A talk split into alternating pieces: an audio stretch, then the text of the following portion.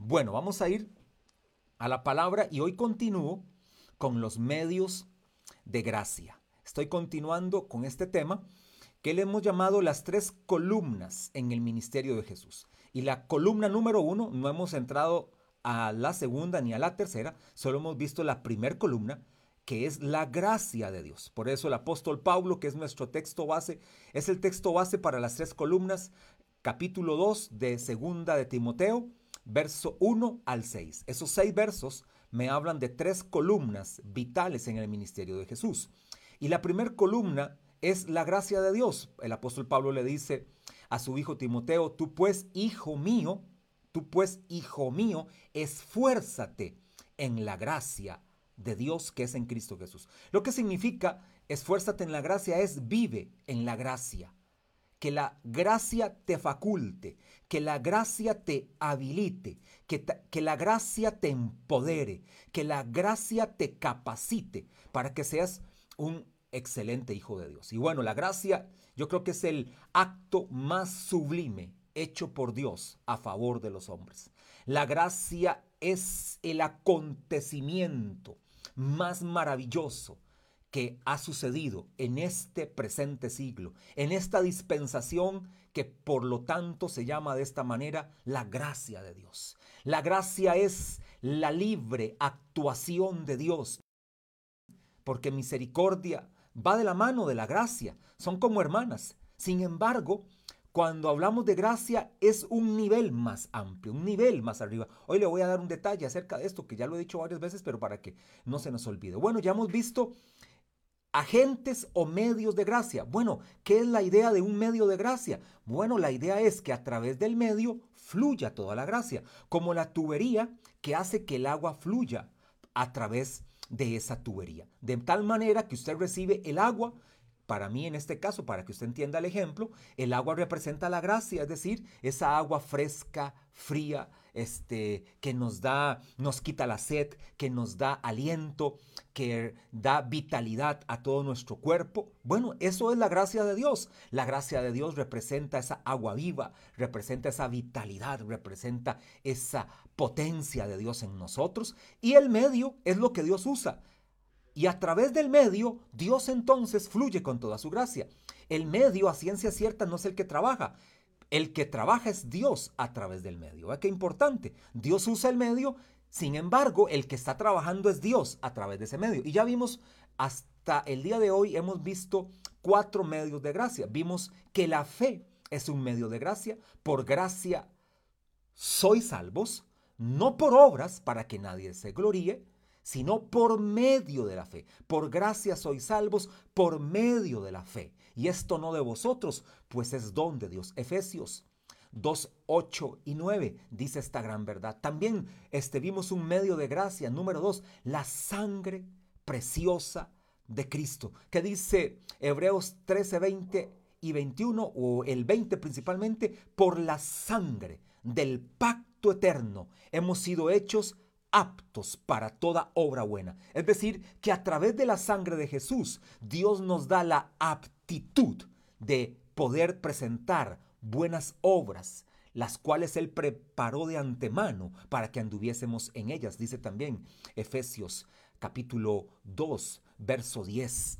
También otro medio de gracia que vimos la semana anterior fue el sacrificio de la cruz. El sacrificio en el cual Jesús, dice Hebreos capítulo 13, verso 1, perdón, capítulo 12, verso 1 y 2, por el gozo puesto delante de él, menospreció lo propio, sufriendo la cruz. Oiga, qué amor el del Señor. Fue a esa cruz, fue a ese sacrificio tan duro, tan fuerte, y a través de la obra de la cruz, tú y yo alcanzamos la gracia de Dios. Por eso el sacrificio de la cruz viene a ser un medio de salvación, un medio de gracia que el Señor nos entrega. Número cuatro, vimos el cuarto medio de gracia. El cuarto medio de gracia, ¿cuál es? Los dones recibidos por parte del Espíritu Santo, por parte del Señor Jesús, por parte del Padre Eterno. Por lo general se le conocen los dones del Espíritu Santo, porque por supuesto a ciencia cierta el Espíritu Santo es el que opera en nosotros sus dones maravillosos. Por lo menos hay una lista este, bien exacta, confirmada, de 26 dones que están en Romanos capítulo 12, verso del 3 al 6, en Primera de Corintios 12, verso del 1 al 27 y Efesios 4.11 son las listas, las tres listas generales de los dones recibidos. ¿Y para qué recibimos los dones? Bueno, para que fluyamos en la gracia, para bendecir a otros. Somos administradores, dice el apóstol Pedro, de la multiforme gracia de Dios. ¿Para qué es que Dios nos entrega ese don? Para que ahora nosotros fluyamos con la gracia. Entonces, a través del don que Dios te ha dado, porque a cada uno se nos entregó un don o al menos un don, a través de ese don fluye la gracia de Dios. Y hoy vamos a ver cuatro o por lo menos de dos a cuatro medios de gracia este, que vamos a aprender. Número cinco, don, eh, perdón, este, agente de gracia número cinco o medio de gracia número cinco. Vamos a ir a el libro de Hebreos, uno de los este, medios de gracia también maravillosos, poderosos. Dice Hebreos capítulo 4, verso 16. Dice así, acerquémonos pues confiadamente al trono de la gracia, para alcanzar misericordia y hallar gracia para el oportuno socorro. ¿Oyó lo que dice? Acerquémonos pues confiadamente al trono de la gracia, para alcanzar misericordia y hallar gracia para el oportuno socorro. No ve, no sé si vio que se juntan dos palabras, misericordia y gracia. Le dije en semanas anteriores que la misericordia de Dios para con nosotros es que Dios, este, cuando hablamos de misericordia, es que no nos da lo que merecemos. Pero cuando hablamos de gracia es que nos da. La gracia te da. La misericordia no te da lo que mereces. La gracia te da lo que no mereces. Misericordia es no te doy lo que mereces. Gracia es te doy lo que no mereces. Y no merecíamos la salvación, no merecíamos la justificación, no merecíamos la vida eterna, no merecíamos la reconciliación, no merecíamos la redención, no merecíamos esta gran obra de amor. Sin embargo, ya no nos preocupemos porque ya no, eh, en el pensamiento de que no lo merecíamos, no, disfrutemos de que tenemos la gracia, disfrutémoslo, eso sí, con una gran, gran obediencia a Dios, con una forma de agradarle a Él. Seamos agradables a nuestro Dios. Así que esa es una forma de ser agradecidos con la gracia de Dios. Aquí vemos entonces el medio número 5, ¿cuál es? El trono de la gracia. Y me llama la atención que dice, acerquémonos confiadamente al trono de la gracia. ¿Qué significa acerquémonos confiadamente? Bueno, en el Antiguo Testamento, para ponerlo en contexto, en el Antiguo Testamento no se podía el pueblo acercar al trono de la gracia de Dios. Bueno, ni siquiera se le llamaba trono de la gracia. Pudiera aquí hasta poner como una palabra para que usted me entienda, no se podían acercar a la presencia de Dios. Es decir, la presencia de Dios solamente se podían acercar a ellos, a, a, la presencia de Dios, que era representada en el tabernáculo, que era representada a través de un arca, solo se podía presentar una vez al año el sumo sacerdote. No era cualquiera, no era un levita cualquiera, no era un sacerdote cualquiera, era el sumo sacerdote, el único que podía presentarse a dar sus sacrificios, a escuchar la voz de Dios, a ofrecer, este, valga la redundancia, una ofrenda, solamente el sacerdote, entonces no era cualquiera. Por eso ahora en el Nuevo Testamento, el apóstol que escribe el libro de Hebreos dice, acerquémonos con confianza. Es decir, ahora en el Nuevo Testamento podemos ir con confianza. En el Antiguo Testamento no había esa cercanía, no había esa confianza. El que entraba al tabernáculo y no era sumo sacerdote, inmediatamente caía muerto. era totalmente fulminado porque no era facultado para entrar al tabernáculo. Ahora, en esta dispensación llamada gracia de Dios, en este nuevo pacto, en el Nuevo Testamento, Jesús ahora entró por nosotros. Ahora Jesús, por eso la Biblia lo llama el sumo sacerdote según el orden de Melquisedec. Ahora Jesús es el sacerdote que nos representa a nosotros y a través de Jesús podemos entrar al trono de la gracia. Por eso también te leo ahora Hebreos capítulo 6 verso 20. Mira lo que dice Hebreos 6:20. Esto se llama gracia, dice Hebreos 6:20, donde Jesús entró por nosotros como precursor hecho sumo sacerdote para siempre, según el orden de Melquisedec. Te lo vuelvo a leer. Donde, Hebreos 6:20, donde Jesús entró por nosotros como precursor, hecho sumo sacerdote para siempre, según el orden de Melquisedec. Entonces, ¿cómo no llamarle a esto gracia? ¿Cómo no llamarle a esto la bendita e insondable gracia de Dios que Jesús dice, ustedes no van a tener que entrar, yo entro por ustedes y ahora cuando Jesús entra sucede algo más. Oiga lo que sucede. Al entrar Jesús como precursor por nosotros, algo más hace Jesús.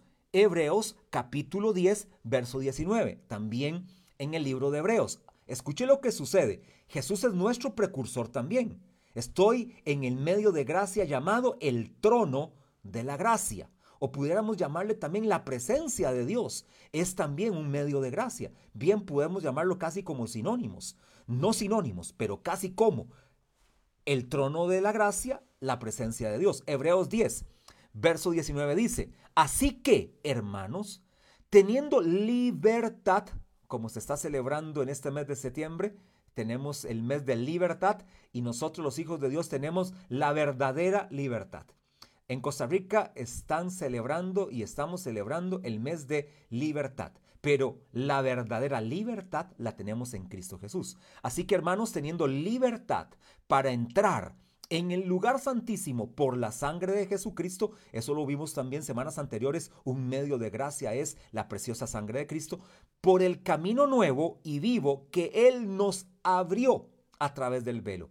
¿Qué significa entonces, según Hebreos 6:20, Él entró como precursor? Y ahora Hebreos capítulo 10, verso 20 dice, por el camino nuevo y vivo que Él nos abrió a través del velo, esto es de su carne, y teniendo un gran sacerdote sobre la casa de Dios, acerquémonos con corazón sincero, en plena certidumbre de fe, purificados los corazones de mala conciencia y lavados los cuerpos con agua pura. Oiga, qué maravillosa es la gracia de Dios. No solamente Dios nos despliega toda su gracia y nos dice, aquí está mi gracia para que la disfruten, sino que nos da medios para que disfrutemos esa gracia. Y un medio para disfrutar la gracia de Dios es su presencia, es el trono de la gracia. Cuando dice que Jesús entró como precursor, significa que Él preparó un camino nuevo, dice Hebreos 13:20, preparó un camino nuevo y vivo. Ese camino nuevo y vivo era prohibido. Nadie podía entrar por ese camino.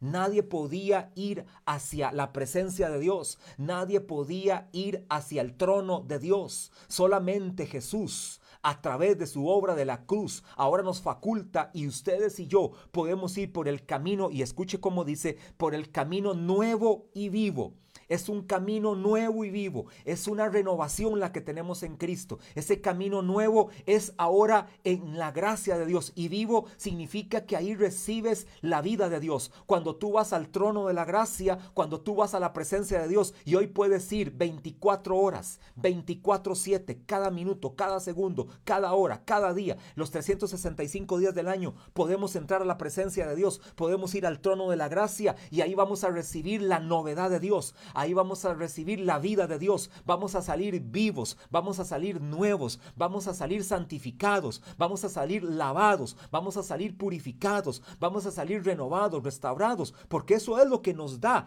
el trono de la gracia. Así que qué maravilloso medio es el trono de la gracia, es la presencia de Dios.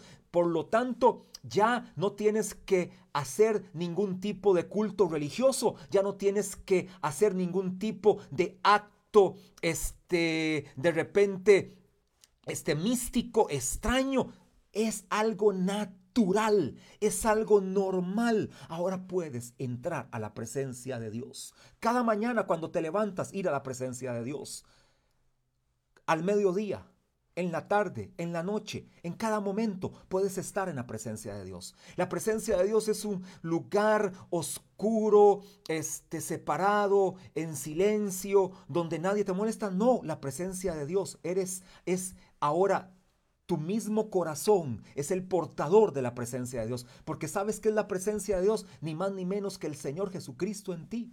Esa es la presencia de Dios. La presencia de Dios es la plenitud de Cristo en ti. La presencia de Dios es el mismo Jesús en ti. La presencia de Dios es el mismo Espíritu Santo en ti. La presencia de Dios es el mismo Padre en ti. Por lo tanto, tú y yo somos portadores de la presencia de Dios y a donde vayamos, a donde nos vayamos a dirigir, Ahí llevamos la presencia de Dios. Ahí llevamos el arca de Dios. Somos portador de su presencia. Por lo tanto, disfruta estar 24 horas en la presencia de Dios, no como algo religioso o místico, sino como algo vivencial, como algo totalmente diferente. Esa es la presencia de Dios y ese es el trono de la gracia. Sigue diciendo el medio de gracia número 6. Ahora voy con el medio de gracia número 6. El número 5, el trono de la gracia. El número 6, medio de gracia 6, el conocimiento de Dios. Ese es el medio de gracia número 6 el conocimiento de Dios. Mira qué maravilloso. ¿Cómo opera ahora la gracia? A través del medio. ¿Cuál es el medio? El conocimiento de Dios. Entonces, ¿qué es lo que Dios quiere? Que a través de su gracia tú alcances un conocimiento pleno, tú alcances un conocimiento máximo, un conocimiento verdadero. Ahora vamos a la palabra para ver qué dice la palabra acerca del conocimiento. Vamos a ir este, a varios pasajes de la escritura y vaya conmigo. Segunda carta del apóstol Pedro, capítulo 1, verso 2 al 8. Solo este verso vamos a usar. Segunda de Pedro, capítulo 1, verso del 2 al 8. Dice así, gracia y paz os sean multiplicadas en el conocimiento de Dios. Subraya ahí conocimiento porque algo le quiero decir ahora acerca de estas palabras, porque es lo que estamos es el medio que estamos viendo. Gracia y paz os sean multiplicadas en el conocimiento de Dios y de nuestro Señor Jesús. Como todas las cosas que pertenecen a la vida y a la piedad nos han sido dadas por su divino poder mediante el conocimiento, subrayo otra vez conocimiento, de aquel que nos llamó por su gloria y excelencia. Verso 4, por medio de las cuales nos ha dado preciosas y grandísimas promesas para que por ella por ellas llegáis, llegaseis a participar de la naturaleza divina. Subraye naturaleza, porque algo le quiero decir de todo esto. Habiendo huido de la corrupción que hay en el mundo a causa de la concupiscencia. Verso 5. Vosotros también poniendo toda diligencia por esto mismo, añadida a vuestra fe virtud. A la virtud, conocimiento. Subrayo otra vez conocimiento en el verso 5. En el verso 6, al conocimiento dominio propio al dominio propio paciencia, a la paciencia piedad, a la piedad afecto fraternal y al afecto fraternal amor. Verso 8. Porque si estas cosas están en vosotros, oiga, porque si estas cosas están en vosotros y abundan, recuerde que Dios todo lo que nos da, nos los da en abundancia. ¿Qué dice San Juan capítulo 10, verso 10? Para que tengamos vida y para que la tengamos en abundancia. Porque si estas cosas están en vosotros y abundan, no os dejarán estar ociosos ni sin fruto en cuanto al conocimiento, subrayo otra vez conocimiento, de nuestro Señor Jesucristo. Ahora, note, hay dos, hay como seis veces, vamos a ver, voy a contarlas. Este, una en el verso este, 2, este, verso 3, otra más, llevo dos, verso este 5, 3, verso 6, 4, verso 8, cinco veces se nos declara la palabra conocimiento. Ahora, en el verso 2, en el verso 3 y en el verso 8, note eso bien. Anote eso bien. Recuerde que usted está ahí anotando, está tomando sus notas como buen discípulo de Cristo. Usted está siendo entrenado en la palabra, no está siendo entretenido, está siendo entrenado en la palabra. Así que tome nota, subraye, este, escriba, este, vea sus notas bien correctas. Verso 2. 3 y 8 de 2 de Pedro capítulo 1, esa palabra conocimiento del verso 2, del verso 3 y del verso 8 es la palabra griega epignosis. Esta palabra griega epignosis significa reconocimiento, significa discernimiento completo. Oiga, qué manera lo que significa. Es decir, cuando Dios nos da este medio de gracia llamado conocimiento, lo que nos está dando es un reconocimiento y un discernimiento completo. De manera tal que ese medio llamado conocimiento es un discernimiento completo de manera tal que tú puedes saber qué es correcto y qué es incorrecto, qué es bueno y qué es malo, qué me conviene y qué no me conviene, qué me sirve y qué no me sirve, qué me edifica y qué no me edifica, qué me puede ayudar a mi crecimiento y qué no me puede ayudar. Por lo tanto, cuando dice epignosis, ya está en ti, ese conocimiento ya está en ti por la obra de Cristo en tu vida y por la gracia. Él te da esta, este medio de gracia llamado conocimiento, el cual ahora, este conocimiento, entonces te da un discernimiento completo. Por eso es un poquito este, extraño y no debiera de ser normal oír a cristianos decir, es que yo no sé qué hacer en esta situación, es que eh, qué decisión tengo que tomar con respecto a esto o este, quién va a ser este, la persona con la que me voy a casar, eh, o en qué empresa voy a dedicarme, o a qué profesión este, voy, eh, qué profesión voy a estudiar en la universidad, este, o tengo que hacer esto o no tengo que hacer esto. Este, gente que no sabe ni hacia dónde va, no tiene una brújula en su vida, no tiene un norte en su vida. Te quiero decir que tu brújula y tu norte ya Dios te lo dio, se llama el conocimiento. Este es un conocimiento no intelectual, no es un conocimiento teórico, es un conocimiento que te da discernimiento completo en qué hacer y en qué no hacer. Claro, si usted tiene que pedir un consejo, bienvenido. Claro, Estamos para darte consejos, para ayudarte, para dirigirte, para conducirte, como para que tengas también una opinión espiritual en medio de una decisión que tengas que tomar. Sin embargo, al fin de cuentas, el que va a tomar la decisión eres tú mismo y el conocimiento pleno ya tú lo tienes porque Cristo está en ti. Pastor, pero ¿cómo? ¿Dónde dice que yo tengo ya este conocimiento? ¿Cómo? Yo ya lo tengo en mí. ¿En dónde dice la palabra que ya está en mí? Aquí mismo, en este pasaje. En este mismo pasaje está escrito que tú tienes ese conocimiento y ya tienes a través de Cristo este conocimiento. Mire lo que dice. Se lo demuestro con la palabra. Verso 4 por medio de las cuales nos ha dado preciosas y grandísimas promesas para que por ella llegaseis a ser participantes de la naturaleza divina.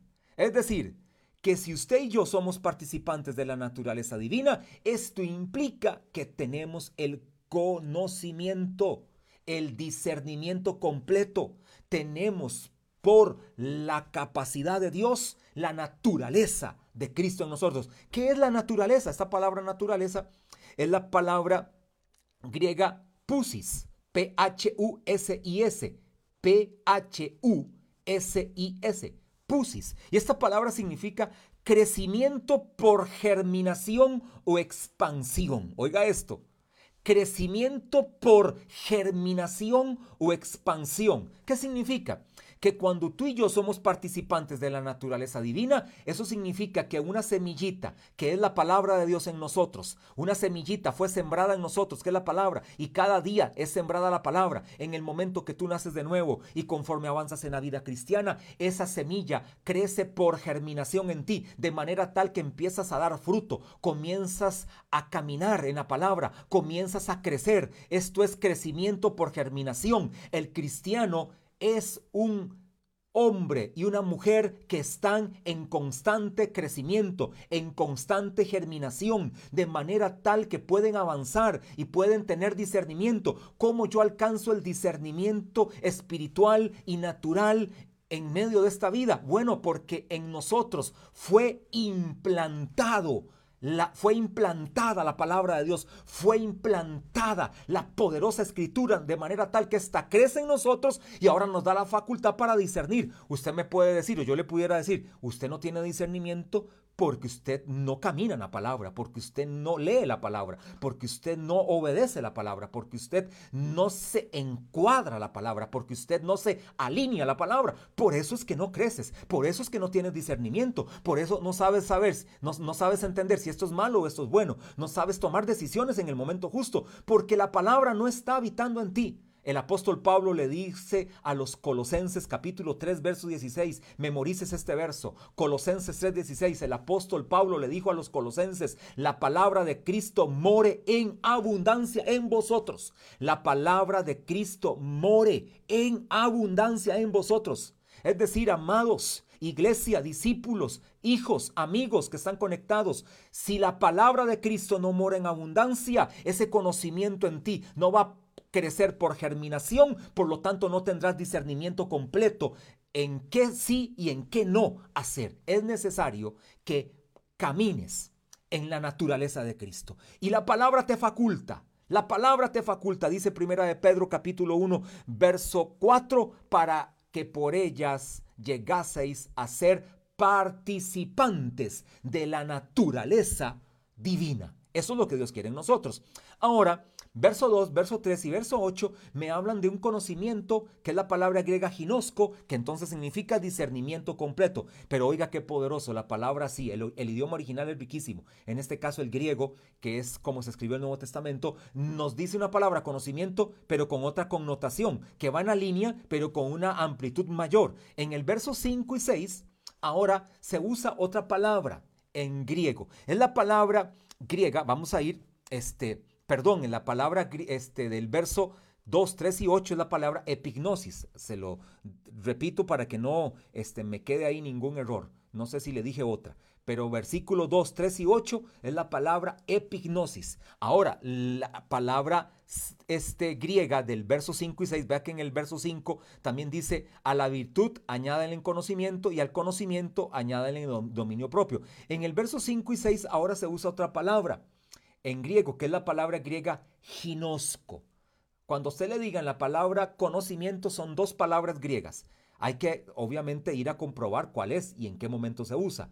Aquí entonces queda claro que en el verso 2, 3 y 8 se usa la palabra griega epignosis, conocimiento. Y en el verso 5 y 6 se usa la palabra griega ginosco, que también se usa en Romanos 8:32. No sé si recuerdan Romanos 8:32. Y les dijo Jesús a los discípulos que habían creído en él, si vos si conocierais la verdad, si conocierais la verdad, la verdad os hará libres y conoceréis la verdad y la verdad os hará libres. Romanos 8:32. Y conoceréis y ginosco y conoceréis la verdad y la verdad os hará libres. Esta palabra conos, este ginosco significa saber, significa comprender, significa sentir, ser consciente, percibir, estar seguro, resolver, conocer por experiencia, conocimiento transformacional. Aquí yo veo como dos niveles. Epignosis es el fundamento de ginosco, para que me entienda. Epignosis es como la plataforma de ginosco. Es decir, no puede haber ginosco si no hay epignosis. Es necesario experimentar la parte de epignosis que es un, un, discernimiento completo, es decir, cuando yo conozco la palabra, cuando tengo la palabra germinando en mí, tengo un discernimiento completo, ahora este discernimiento completo me lleva a un nivel, a un segundo nivel, porque es la plataforma, me lleva a ginosco, a un conocimiento transformacional, es percibir, es diferenciar, es conocer por experiencia, es tener comunión con Dios. Eso significa por eso este en Romanos 8:32 y conoceréis la verdad y la verdad os hará libres. Aquí algunos hacen trampas cuando te preguntan, ¿qué es lo que te hace libre? Hay gente que te dice, lo que me hace libre es la verdad. Y no, no es la verdad la que te hace libre. La que te hace libre es conocer la verdad. ¿Qué es conocer entonces?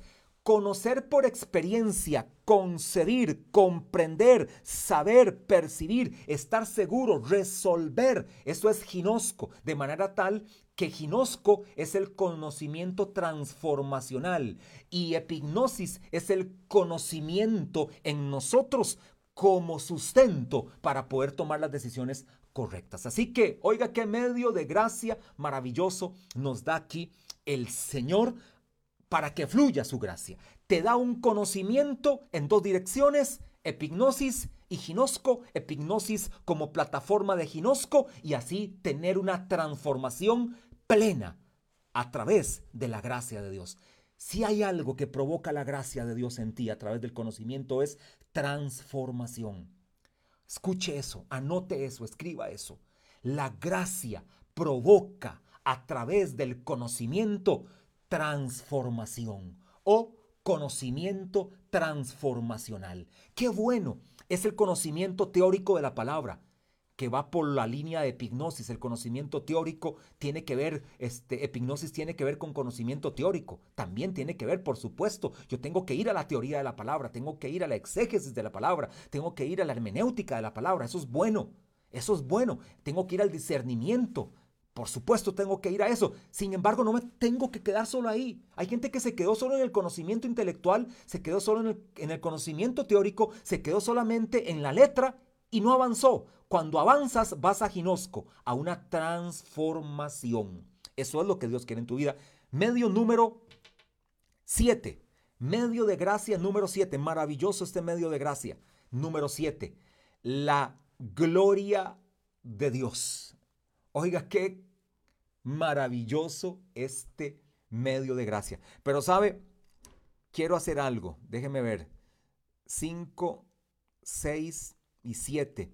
Voy a ir a uno porque este creo que me llevaría mucho tiempo porque quiero ampliarlo un poquito más, o sea, ampliarlo en el sentido de que este, acá, ahorita que estamos en, en vivo, tendría que por lo menos durar media hora más solo con este medio de gracia, pero no quiero ir apresuradamente porque es muy poderoso. Este medio de gracia está muy poderoso, todos son muy poderosos. Sin embargo, este tiene un poquito ahí de carnita que hay que sacarle. Entonces, este número 7, este lo vamos a dejar siempre como número 7, la gloria de Dios, pero voy a ir al número 8. El 7 me queda pendiente. Hoy veríamos solamente tres medios de gracia. Así que estamos viendo número 5, este, el trono de la gracia. Número 6, el conocimiento de Dios. Número 7, la gloria de Dios, pero no lo voy a desarrollar. Y número 8, Octavo medio de gracia, autoridades constituidas por Dios. ¿Sabían que las autoridades que Dios estableció son autoridades para que fluya la gracia de Dios? Y te lo quiero leer con la palabra,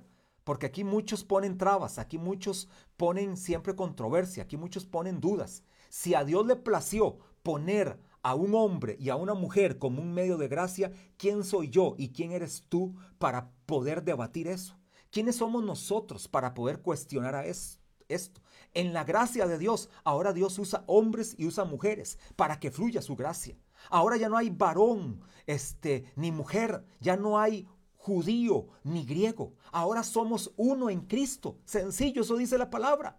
Ahora Dios puede fluir, así como fluye a través de un hombre, así Dios puede fluir a través de una mujer. Hay mujeres mismas que no aceptan que una mujer les dirija. Entonces, ¿qué van a poder recibir de esa mujer si no respetan? Y hay una frase que aprendimos en el recorrido cristiano. La unción que tú respetas, esa recibes. Si tú no respetas la unción que está en un hombre o está en una mujer, o si no respetas la unción que está en un hombre igual como está en una mujer, entonces no vas a recibir. Para Dios es exactamente igual, porque el que opera es Dios. Escucha eso. Tú estás viendo al medio, tú ves al hombre, tú ves a la mujer, a la mujer tú ves al hombre con los defectos, tú ves a la mujer con los defectos, tú ves al joven con los defectos, tú ves esto y tú ves lo otro. Sin embargo, el que está operando es Dios a través de ellos.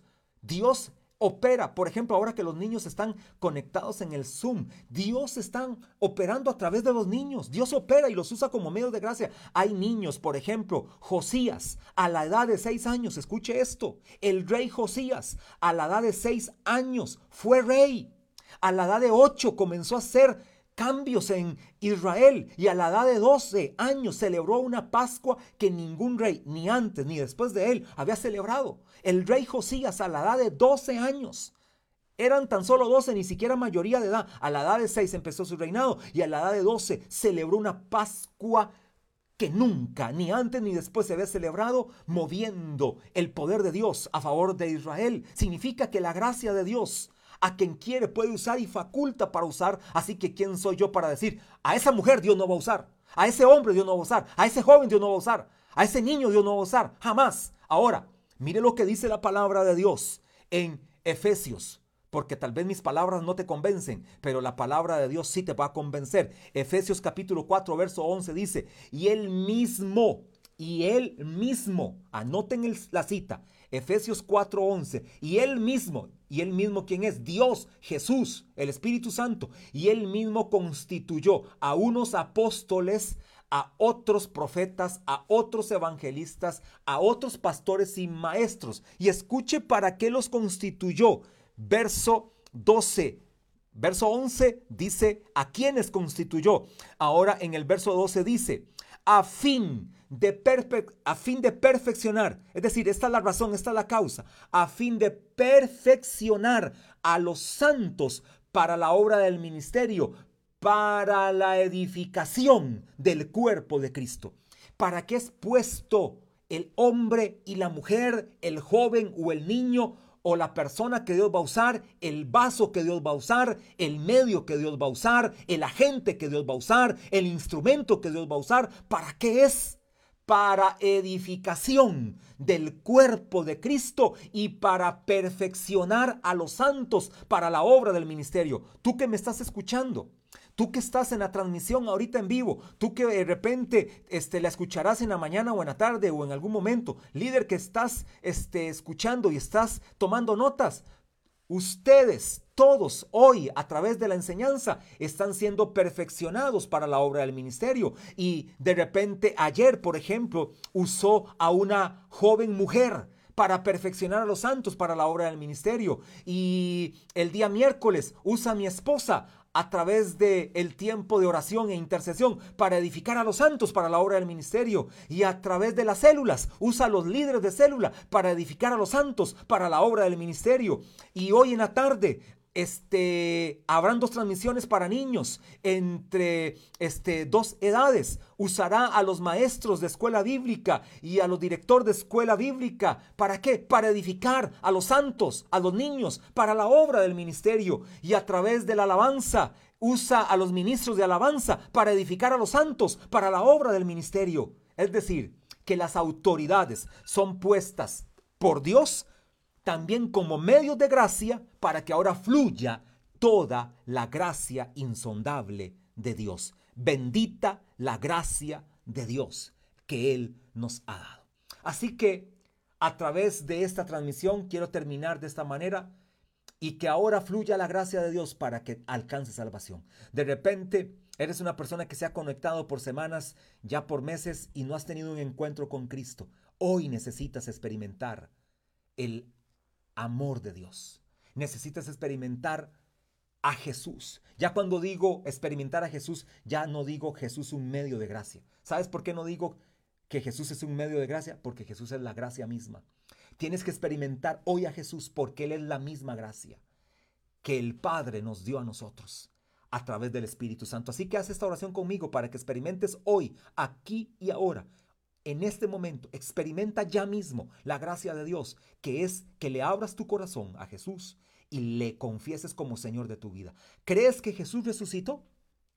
A la respuesta que tengas, si dices que sí, ya tienes el 50%. ¿Cuál es el otro 50% que te falta? Confesarlo como Señor de tu vida. Di así conmigo, ahí donde estás, al frente de tu computadora, de tu celular, con tu familia, con tus hijos. Digan así juntos, todos. Declaren así, Señor Jesús, confieso en esta mañana que tú eres el verdadero Dios y la vida eterna. Gracias Jesús, porque tú eres la misma gracia, el regalo de Dios. Tú eres lo más maravilloso que puedo experimentar. Y hoy soy hijo de Dios. A partir de hoy te declaro como mi Señor, como el dueño de mi vida, en Cristo Jesús. Amén si hiciste esta oración hoy, hoy, ya mismo hoy, tu nombre está escrito en el libro de la vida y de ahí no será borrado.